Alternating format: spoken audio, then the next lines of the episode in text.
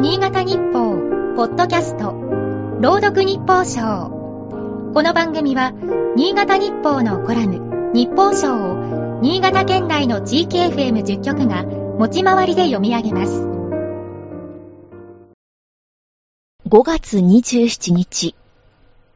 この地球に暮らす人類以外にも、宇宙のどこかに知的生命体が存在するだろうか。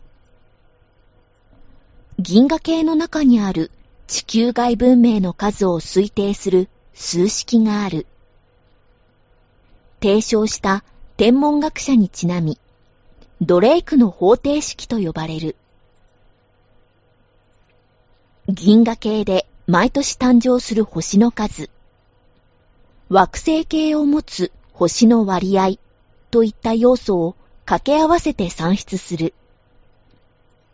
宇宙に誕生した生物が文明を持つまでに進化する割合など、確定的な数字が求めにくい項目もあるので、数式の答えは研究者によって大きく開きがある。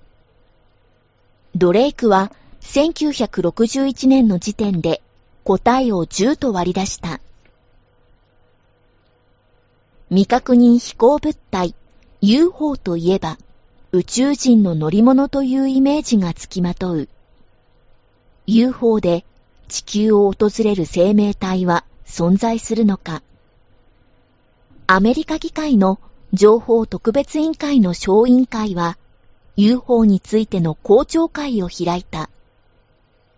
すぐには特定できない空中の物体と遭遇したとの報告がアメリカ軍などからいくつもあるという。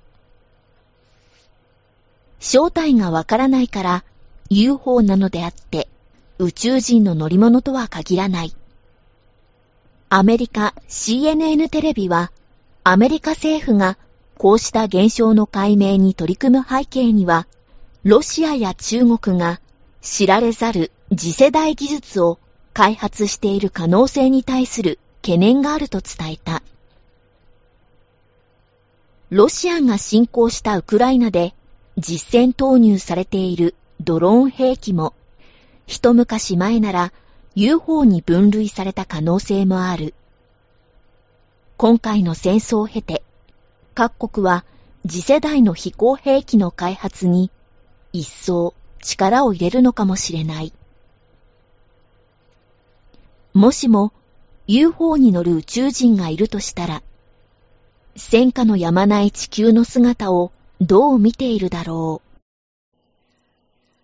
今日の日報賞は、FM 柴田伊藤和樹が朗読しました。